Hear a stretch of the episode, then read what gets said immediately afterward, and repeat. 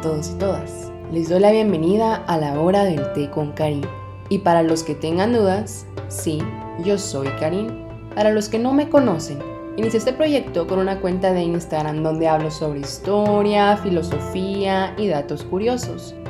La cuenta se llama History Gossip por si gustan visitarla.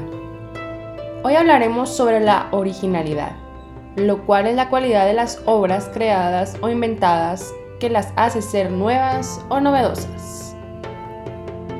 El concepto de originalidad es contingente desde un punto de vista cultural. Se convirtió en un ideal en la cultura occidental a partir del siglo XVIII, en contraste en periodos anteriores, como la época de Shakespeare. Era habitual que se apreciara más la similitud con una obra clásica que el propio poder creativo. Inclusive el propio Shakespeare procuraba evitar la invención innecesaria. La originalidad ha pasado a ser un importante concepto jurídico con respecto a la propiedad intelectual. Desde la creatividad y la invención se han convertido en sujetos de copyright. El registro de patentes procura la protección únicamente de las invenciones originales, que además deben demostrar ser útiles y no obvias cumpliendo el requisito de traspasar el dominio umbral de originalidad. Ahora que ya sabemos en qué consiste la originalidad, hablemos si realmente es posible alcanzarla. Si lo pensamos, las historias se parecen entre sí. Por ejemplo, Pocahontas y la historia de ir a otro mundo puede parecerse mucho a la de la Sirenita o incluso a la de Avatar. Entonces los autores realmente se inspiraron en algo más. Como dijo Pablo Picasso, los grandes artistas copian, los genios roban. Entonces podemos llegar a la conclusión que todo surge de otro algo, y realmente la raza humana no es tan creativa. Pensemos en las computadoras.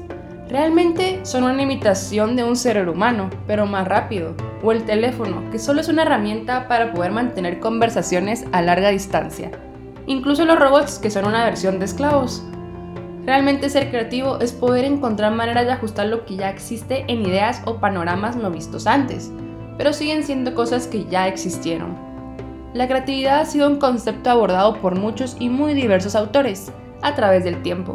En la filosofía y teología solía emplearse la expresión creatio ex nihilo, al hacer referencia a aquello que se crea a partir de la nada. Por otro lado, la idea también se expresa mediante la locolución latina ex nihilo nil fit, la que suele atribuirse al filósofo griego Parmánides.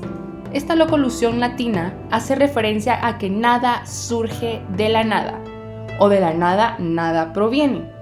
Son expresiones con las que se indica un principio metafísico, según el cual ningún ente puede empezar a existir a partir de la nada.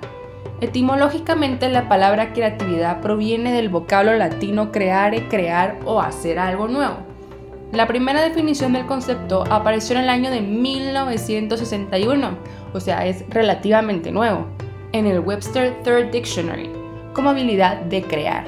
En el diccionario de la lengua española aparece hasta el año de 1984 como facultad de crear. Pero bueno, ser creativo no es solo hacer algo nunca antes visto, también es hacer algo de una manera poco obvia. En nuestra sociedad actual, cada vez es más difícil lograr ser creativo, ya que estamos en la era del copy-paste. Con el Internet es mucho más fácil robar ideas de otros países y traerlas al tuyo, para crear algo que en tu país jamás ha sido visto. Otra idea que me gustaría mencionar es que las redes sociales y la globalización hacen que las personas sean cada vez más parecidas.